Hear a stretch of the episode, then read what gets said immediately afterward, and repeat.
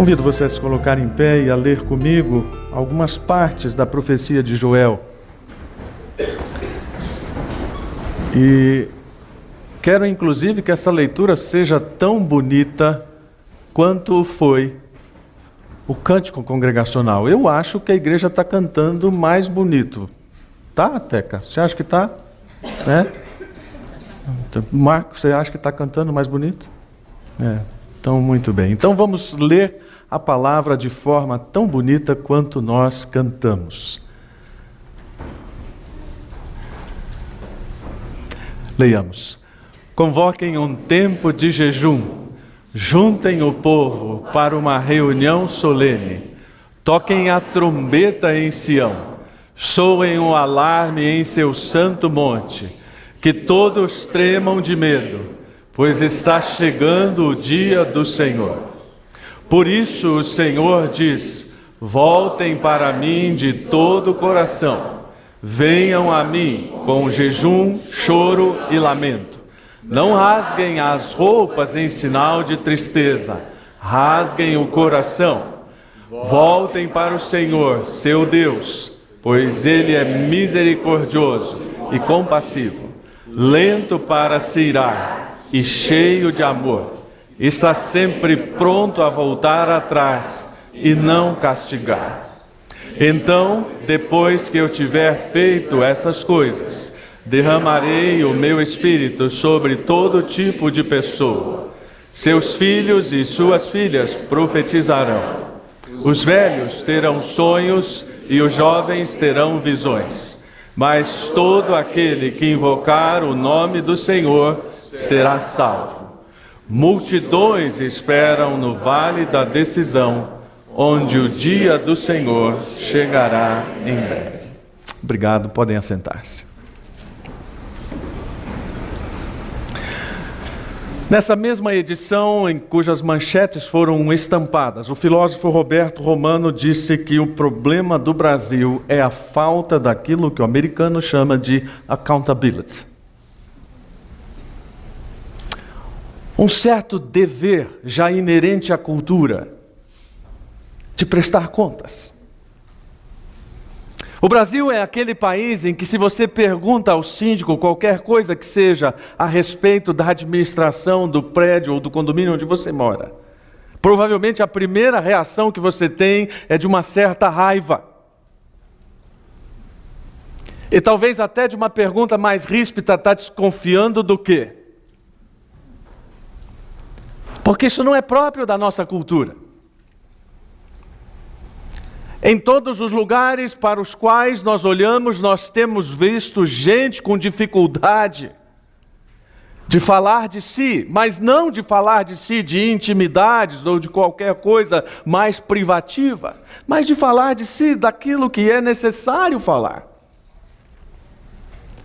Isso começa tantas vezes no próprio ambiente doméstico, maridos com dificuldade para dizer coisas básicas às suas esposas e vice-versa. Pais com dificuldades para dizer aos filhos aquilo que deveria ser básico numa comunicação entre pai e filho, e por aí vai. Claro que nós entendemos isso por uma perspectiva muito diferente. Francis Schaeffer diz que, na verdade, como o homem se afastou de Deus, ele está diante de algumas tensões com as quais ele não consegue lidar. E isso nós estamos vendo. Talvez eu e você tenhamos essas tensões. Ah, nós não temos explicações. E então a nossa fuga qual é? Uma coisa que eu gosto muito. Eu digo assim, quando eu sei tratar uma pessoa direito, a gente lá em casa é o seguinte: é melhor partir para a ignorância. Partir para a ignorância é vamos ignorar. Achou que eu já ia para as vias de fato, né? A maior parte da humanidade está fazendo assim, não consegue lidar com as suas tensões e então faz o quê? As ignora. Como se elas não existissem. E se nós olharmos para as esferas públicas do nosso próprio país, nós vamos ver que há muita gente simplesmente ignorando não apenas o dever de prestar contas, mas ignorando a responsabilidade inerente a tudo que estão fazendo. E a palavra-chave é responsabilidade. Quando eu entendo a responsabilidade daquilo que eu estou fazendo, isso significa dizer que eu entendo as consequências que podem decorrer de tudo que eu estou praticando. É um pouco daquilo que não está sendo ensinado aos nossos jovens de hoje.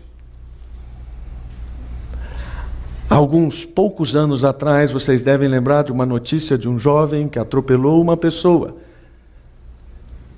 E naquele atropelamento, o braço da vítima foi amputado.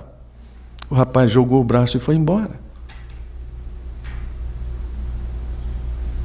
Quando você ouve alguma coisa como essa, você diz: Bom, eu sei que tem alguma coisa muito errada. Sim, eh, daria muito tempo explicarmos as tantas coisas erradas, mas a principal delas, que tem sido a base da educação das nossas crianças, é a ideia errônea de responsabilidade.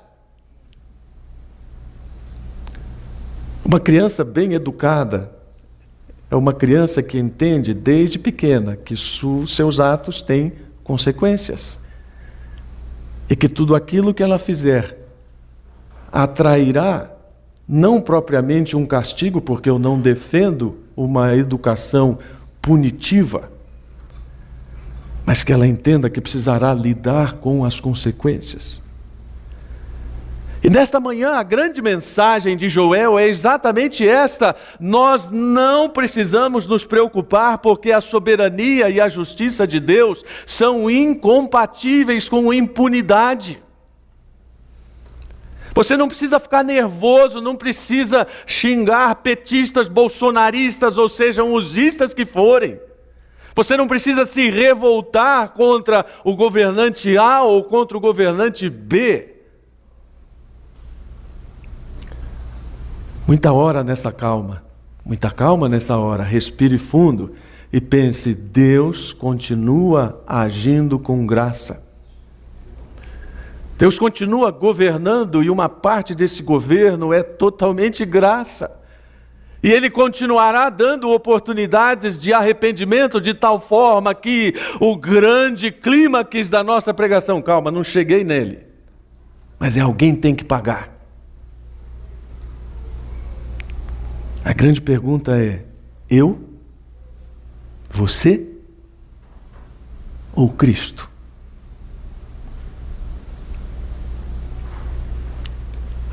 Quando nós olhamos para essa profecia de alguém que não era muito conhecido, Joel está na mesma categoria do Obadias.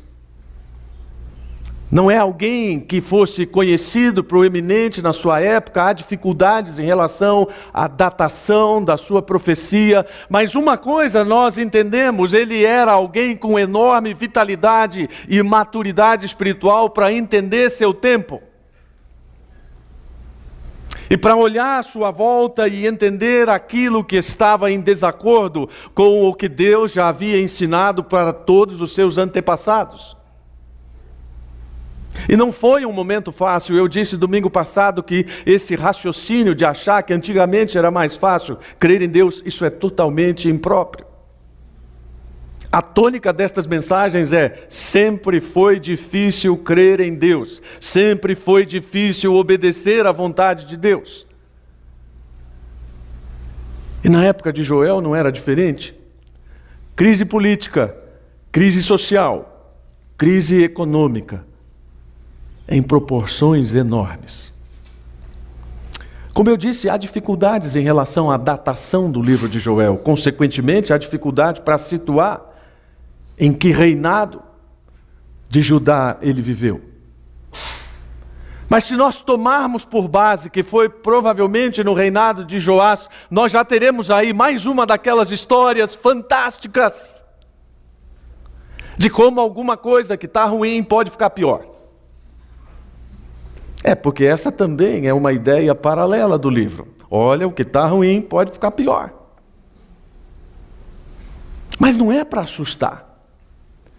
É só para entender que, apesar de ficar pior, Deus está no controle. E essa história que eu dizia, aquelas histórias de família, começa no reinado de um rei chamado Acasias, desastroso. Desastroso. E como tudo que é ruim pode ficar pior, Acasias morre e a sua mãe, que não é nem do Reino do Sul, assume o reinado num verdadeiro golpe de Estado que faz com que Judá tenha tido uma rainha do Reino do Norte, idólatra, rebelde e que mais que extirpou toda a realeza que pudesse gerar um sucessor. Mas espere, tem alguma coisa emocionante. Uma serva esconde um desses herdeiros. E ela guarda esse herdeiro chamado Joás, na, aliás, ela é a esposa, ela é serva do sumo sacerdote, guarda aquele herdeiro para que depois, então, com sete anos, ele seja anunciado: restou um herdeiro que pode assumir o trono. Olha, eu gostaria de escrever tantos livros na vida que nem encarnando e reencarnando. Não, brincadeira. É só para acordar quem estava começando a dormir. Mas não vai ter tempo para escrever tantos livros. Mas um deles seria A Promessa por um Fio. Aqueles momentos da história bíblica em parecia que a coisa ia. Você fala, agora vai dar ruim, não vai ter mais nada. Acabou essa história de reinado que vai chegar lá porque morreu todo mundo. A promessa por um fio parecia que tinha morrido, mas não tinha, tinha um herdeiro. O herdeiro assume e começa a governar, parece bom enquanto tem um tutor, mas depois que se torna adulto, torna-se tão desastroso quanto os seus antecessores, e essa história pavorosa pode ser, eu disse pode ser, em relação às dificuldades de datação, mas pode ser o pano de fundo dessa enorme crise. E isso ajuda muito a nos situarmos, porque se há uma coisa que todos nós entendemos é crise, afinal de contas, nós moramos no Brasil país das crises, dos escândalos e tantas outras coisas abjetas. Quem aqui lembra de Enfio? É, alguns meio reticentes, com medo de revelar sua idade, né? porque o sujeito diz que lembra de Enfio, certamente tem mais de 20 anos. Enfio dizia que no Brasil faltava uma estatal, a Scandalbras para administrar tantos escândalos que esse país produz, que precisariam ser administrados de uma forma um pouco mais profissional. Nós não temos escandalbras, mas nós temos essa convicção de que alguma coisa está muito ruim, que alguma coisa está muito fora do eixo. Daí porque os dois grandes pilares de Joel são: Deus continua governando, a visão dele é que Deus continua presidindo o mundo. E com essa presidência ele está demonstrando toda a sua graça, toda a sua misericórdia, porque senão o raciocínio é simples, nós já estaríamos destruídos. Mas o segundo pilar do livro de Joel é que, na verdade, Deus está desenvolvendo o seu plano que culminará no juízo de todas as coisas. E ou nós cremos nisso, ou então a nossa fé não faz o menor sentido. E eu explico por quê. Jerry Bridges, não confundir com Jeff Bridges, você que é cinéfilo. Jerry Bridges diz: a confiança na soberania de Deus é crucial. Se nós tivermos uma pequena desconfiança de que Deus não está no controle de todas as coisas, então nós não podemos confiar nele. É um raciocínio lógico muito fácil de compreender. Se eu entendo que Deus não tem o controle de alguma coisa, então ele não é digno de que eu confie nele plenamente. E se eu entendo que a minha justiça ou o meu senso de reparação é maior do que o de Deus, então Deus não é capaz de lidar com a minha própria injustiça. Se você tem essa compreensão, então você vai ver que Joel é um cara bem mais próximo de você do que você imaginava. Ah, só um, um parênteses: alguém leu Obadias esta semana? Melhor não responder para eu não me chatear. Mas essa semana você pode ler Joel. Ah, dá para até ler Obadias e Joel. Um capítulo Obadias, três Joel, ó, 20 minutos você lê uma profecia e vai parecer que o sujeito está falando sobre o negócio de hoje. Claro que você não entende o que, que é revoada de gafanhoto. Qual foi a última vez que você viu uma praga de gafanhoto? Se perguntar para a molecada aqui o que é gafanhoto, Zé Grilo, gafanhoto, eu sou o primeiro a dizer, para mim tudo igual. Questão de botânica, árvore, eu sei identificar bem árvore, flor, animal, esse tipo de coisa. Partiu daí para qualquer classificação mais aristotélica, não sei nada. Por isso que algumas pessoas olham com dificuldade para o texto bíblico, mas não há dificuldade se você pensar que Joel está descrevendo uma crise sem precedente que acaba com tudo. Num país onde a agricultura era a base, uma revoada de gafanhotos podia simplesmente destruir o país, e era o que tinha acontecido. Um pesquisador registrou, por exemplo, uma nuvem de gafanhoto, isso no final do, do século XX, com aproximadamente 24 bilhões de insetos. Confesso que eu cheguei até a procurar na internet alguns vídeos, eu vi alguns pavorosos, mas meu, o que, que eu vou mostrar isso para ele? Ou para eles? Tem um jeito bem mais fácil de você entender o que é uma crise sem precedentes. Alguém desligar o botão da internet nesse mundo que a gente vive. Acaba o mundo. Você já pensou? Acaba a energia elétrica lá na sua casa por 30 segundos e você fica apavorado. Aliás, eu não sei o que acontece lá onde eu moro, né? Toda noite cai energia. O que, que acontece nesse lugar? E você fica sem internet durante uma hora, bah, começa a bater aquela crise de abstinência, duas horas, né? Três horas você já está tendo convulsão. Imagine uma semana sem qualquer registro de movimentação nas bolsas de valores do mundo, sem qualquer acesso a todo tipo de documento que ficou registrado, inclusive processos judiciais, sem as suas fichas médicas cadastradas em arquivos e bases de dados. Essa crise seria tida como a grande crise da humanidade. Assim como foi o dilúvio. Uma das coisas que eu gosto de pensar, e já tenho visto isso em alguns pesquisadores, é que aquilo que se conhecia e que se tinha como ciência antes do dilúvio era de tal dimensão que nós não conseguimos imaginar. Por exemplo, pesquisadores descobriram que pessoas de civilizações antediluvianas tinham o domínio da técnica de baterias de uma forma que nós ainda não conseguimos ter. Você fala, não, você está brincando. Não, não estou brincando.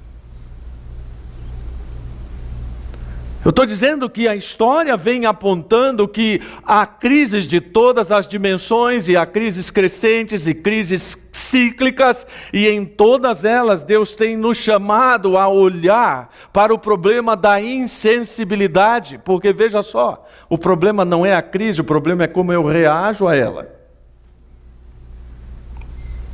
E na maioria das crises nós estamos dizendo: não é comigo. A crise da saúde brasileira, nós dizemos: não é comigo. A crise dos valores dos governantes, nós dizemos: não é comigo. A crise espiritual da igreja, se é que existe, nós dizemos: não é comigo.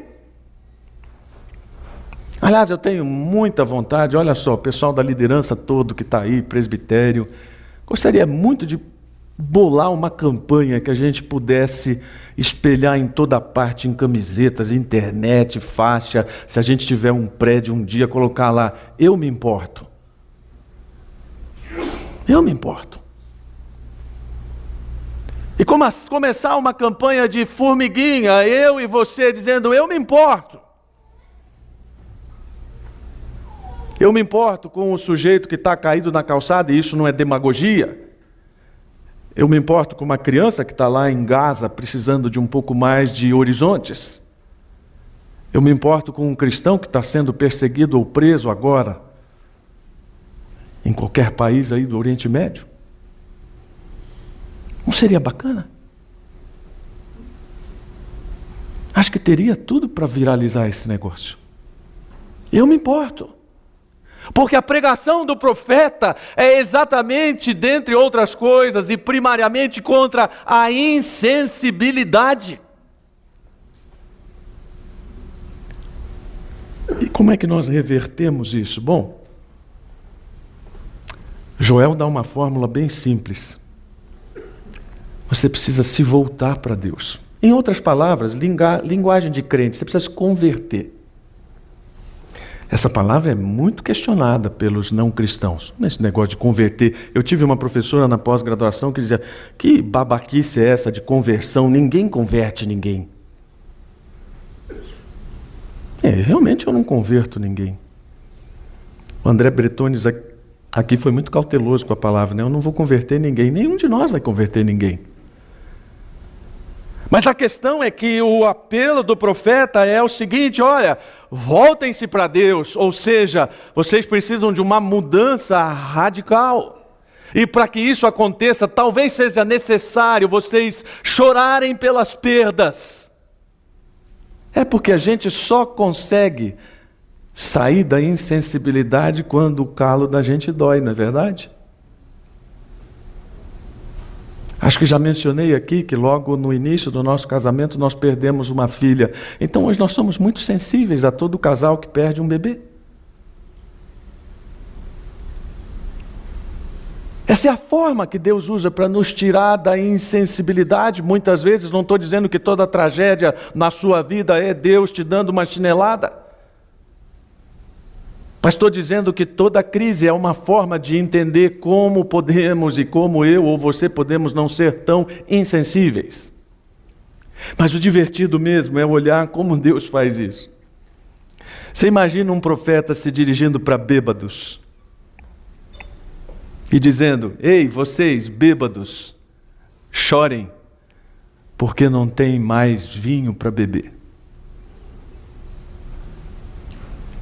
Está falando nada sobre bebida, sobre qualquer dessas coisas, se é pecado, se não é, eu não sei o quê, mas curiosamente dá para a gente pensar em algumas coisas, e eu fiquei pensando enquanto preparava isso. Você já imaginou quantas decisões pesam sobre nós de gente que decidiu, não muito sóbria,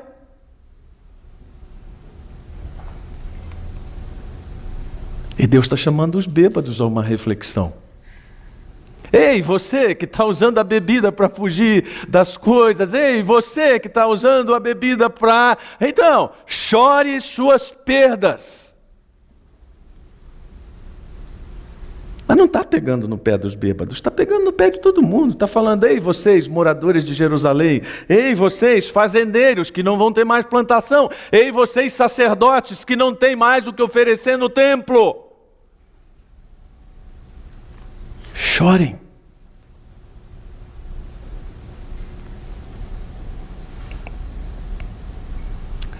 E por uma razão muito simples, como eu disse no começo: chore porque o que está ruim pode piorar. E isso porque aquilo que Joel está dizendo é que uma praga e outra praga e outro castigo tem uma escala crescente até o juízo de Deus. E o choro é para nos aborrecer apenas não.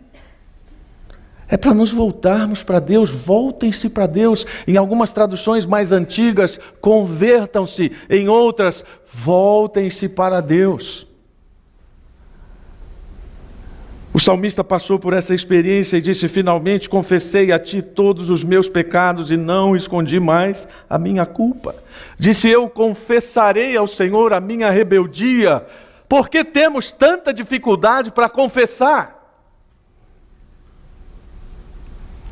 Numa escola de confissão católica, as crianças eram incentivadas à prática da confissão. Mas observaram os professores, padres, enfim, todo mundo que estava lá, que as crianças esqueciam seus pecados. Chegavam lá no, no, no, no confessório, diante do padre, eu ia confessar o pecado, não lembrava mais. Então estimularam a garotada a escrever a listinha dos pecados. Então os meninos, as meninas iam lá, entravam no confessório com as suas listinhas e começavam a lê-las para os padres. Então foi um menininho, pegou a sua listinha e começou: eu menti para os meus pais, eu desobedeci a minha mãe, eu briguei com os, os meus irmãos. E, e, então houve uma pausa e, e ele disse: Ei, essa não é a minha lista.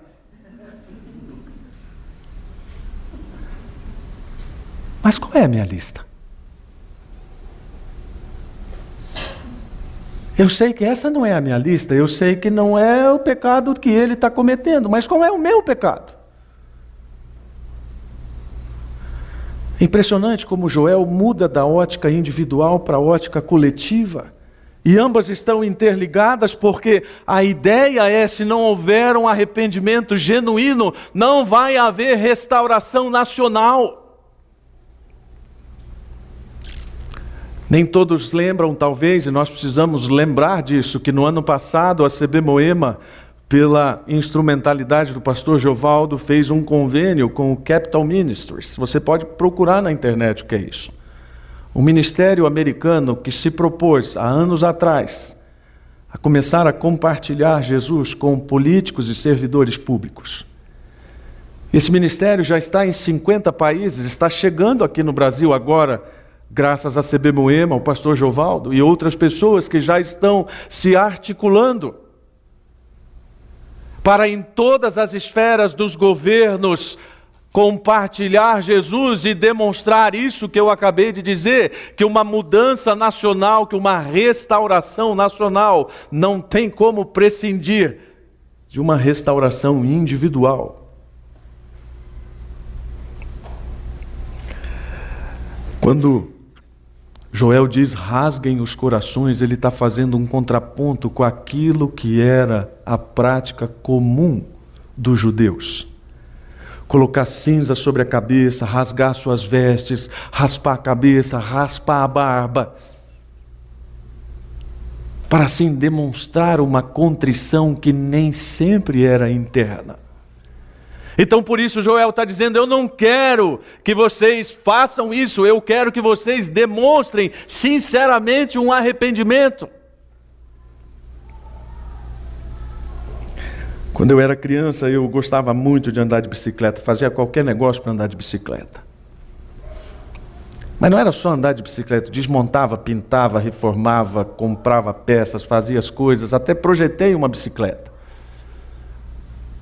Uma bicicleta bem interessante, com um molejo na frente, que deixava a bicicleta muito macia, mas caí, quebrei o braço, meu pai mandou tirar aquela parafernália, não pude mais andar. Invariavelmente eu perdi a hora. E chegava em casa além daquela hora que era estabelecida, e eu nunca me esqueço um dia que furou um pneu, e era verdade. Furou um pneu, eu tive que voltar andando de muito longe, cheguei bem além do horário em casa. E já cheguei chorando porque eu sabia que o negócio não ia ser fácil. Acho que meu pai ficou tão comovido de ver aquela cena. E quando me viu entrando com a bicicleta, já chorando, ele disse: lágrimas de crocodilo.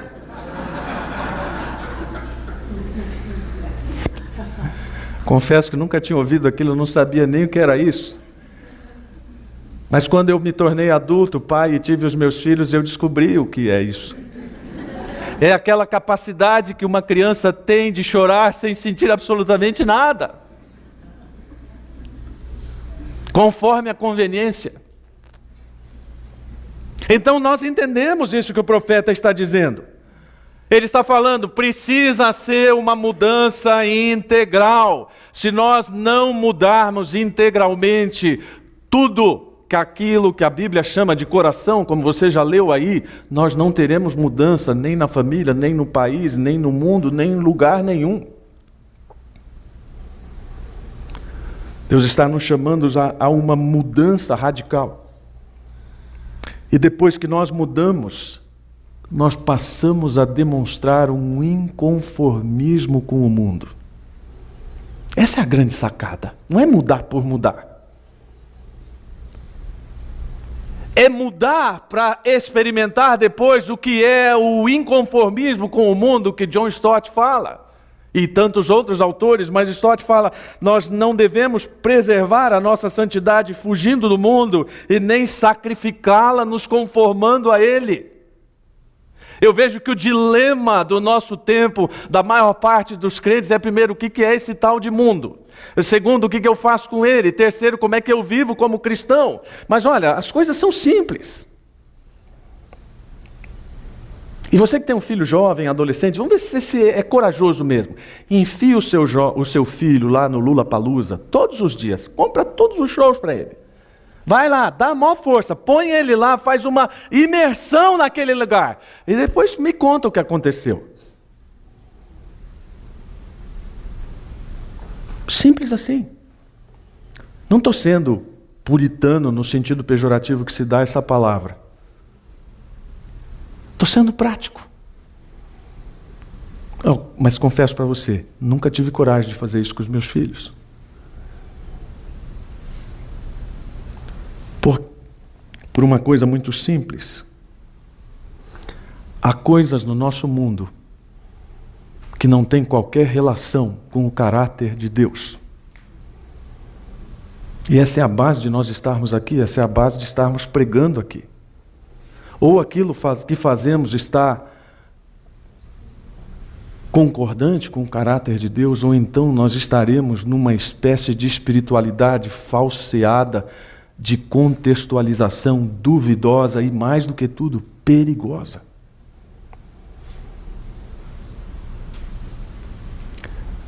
Mas a coisa não é só trágica.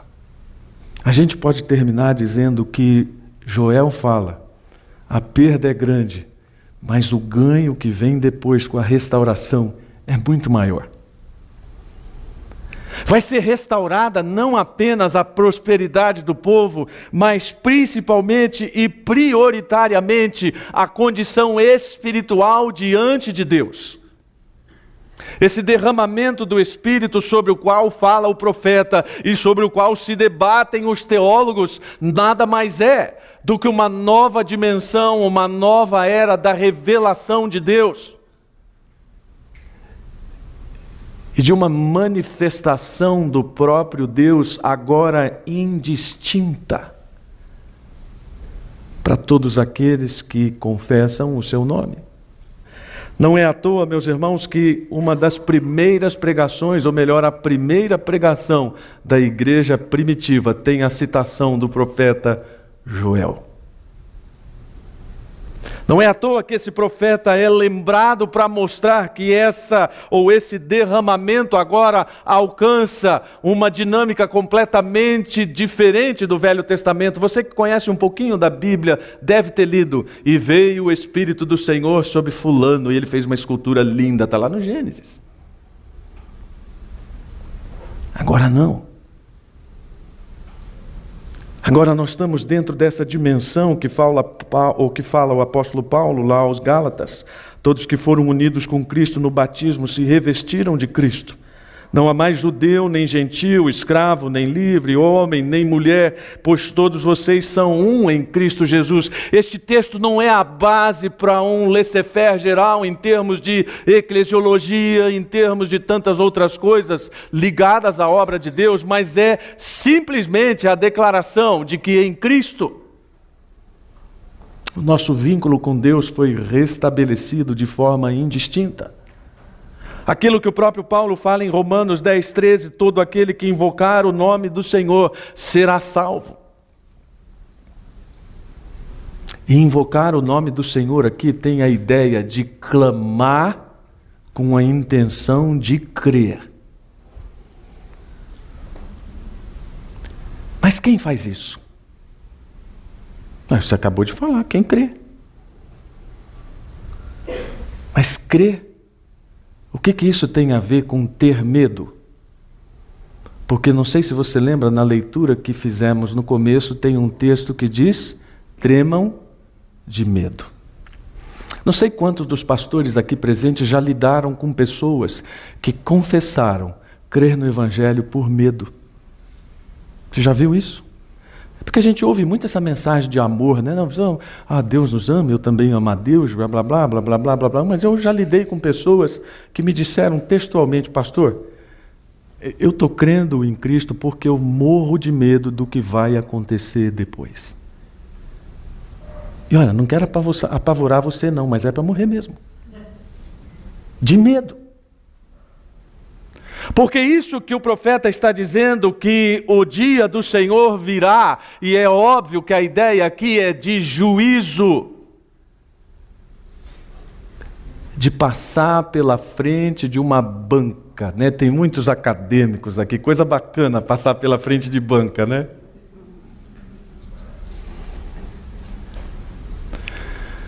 Numa das bancas que enfrentei, uma parte da minha matéria dizia respeito à astrofísica, mas imagine que eu entendo de astrofísica. Nada. Não sei nem dizer a ordem dos planetas, pois a minha orientadora teve o capricho de convidar para a minha banca um astrofísico. Quando o sujeito se apresentou, eu desmontei. Esse cara vai me arrasar. Ele vai pegar cada parte do meu trabalho que mostra aí o nome de um planeta e vai me destruir. E ele disse: não. Estou aqui para te ajudar. E me ajudou muito, corrigiu terminologias, expressões e tal, ainda se ofereceu.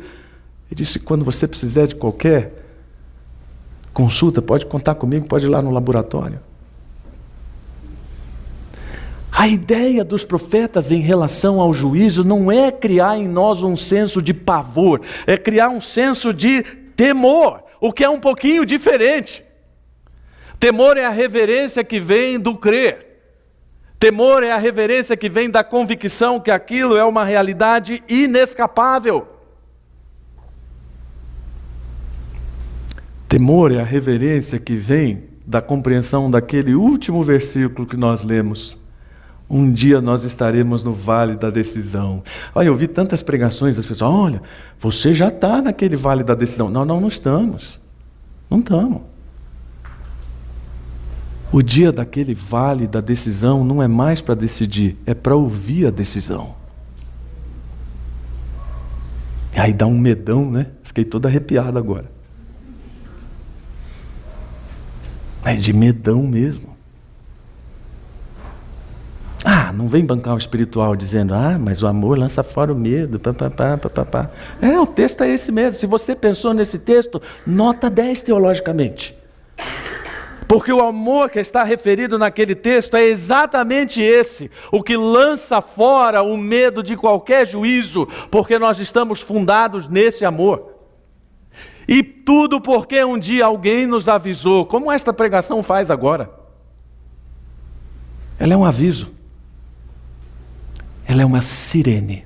A gente está acostumado agora com essa coisa de sirene, né? Tocou, não tocou, Quando a usina de Mariana rompeu, e essa é uma coisa também que está na nossa cabeça, não havia sirenes. Uma moça chamada Paula Geralda Alves, funcionária terceirizada da Vale, estava no meio do caminho entre a barragem e um povoado. Por ser funcionária, percebendo que a barragem tinha rompido, ela estava de moto correu o máximo que pôde até o vilarejo próximo, Bento Ferreira, e começou a percorrer as ruas do vilarejo, dizendo: saiam, fujam. A barragem arrebentou. Ela fez isso incansavelmente enquanto houve gasolina na moto. Quando a gasolina acabou, ela parou. Estima-se que ela tenha salvo pelo menos 400 pessoas. Ela foi a sirene que não tinha. Ela foi a pessoa que se importou com todas aquelas vidas para correr e dizer: esse negócio é com a gente, vamos correr todos aqui, porque senão vamos todos morrer. Você vê quanta coisa é implicada com a mensagem de Joel hoje.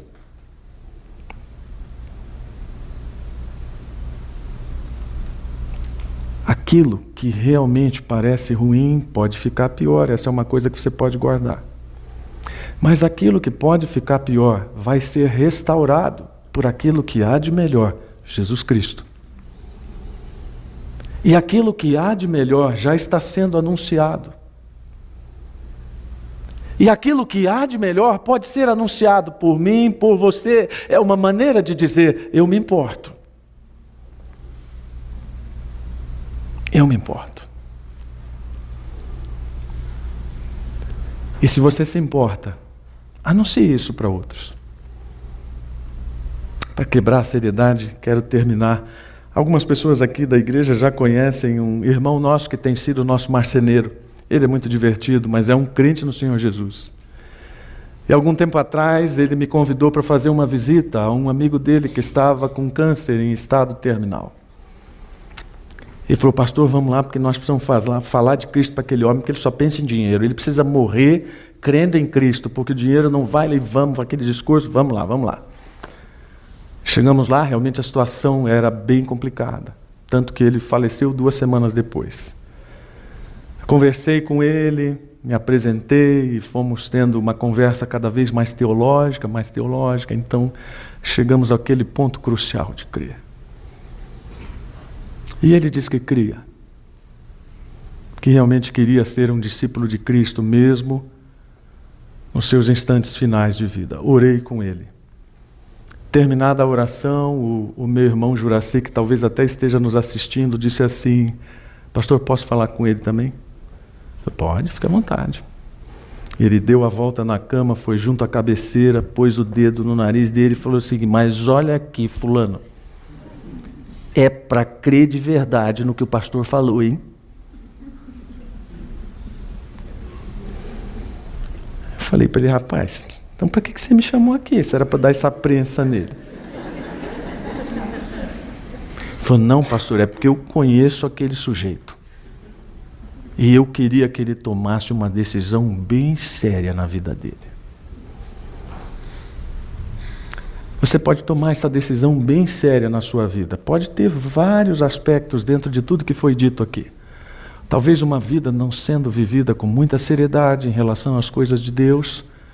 Talvez não entendendo um pouco o que é viver nesse mundo corrupto e lidar com políticos corruptos e com uma sociedade não do jeito que a gente imaginaria. Talvez não sabendo lidar nem com as próprias questões de arrependimento e confissão de pecados da sua própria vida. Seja o que for, abaixe a sua cabeça e ore ao Senhor. E faça uma oração bem interesseira. Diga assim: Senhor, eu sei que alguém tem que pagar. Que não seja eu, que seja Cristo, porque Ele já pagou por todas essas mazelas. Deus, muito obrigado por este tempo, por esta reflexão, por esta comunidade, por tudo aquilo de bom e de maravilhoso que nós testemunhamos hoje sobre o teu reino. Continua nos dando sensibilidade para dizermos: Eu me importo, nas mais diferentes situações com as quais nós lidamos que os profissionais aqui presentes possam pensar isso em relação às pessoas que atendem, que prestam ou para as quais prestam serviços. Que os pais, as mães possam pensar isso em relação aos seus filhos. Que patrões possam dizer isso em relação aos seus empregados. E mais do que tudo, que como crentes nós possamos demonstrar isso às pessoas que estão à nossa volta. Nós nos importamos com ela, com elas. Eu oro em nome de Jesus. Amém.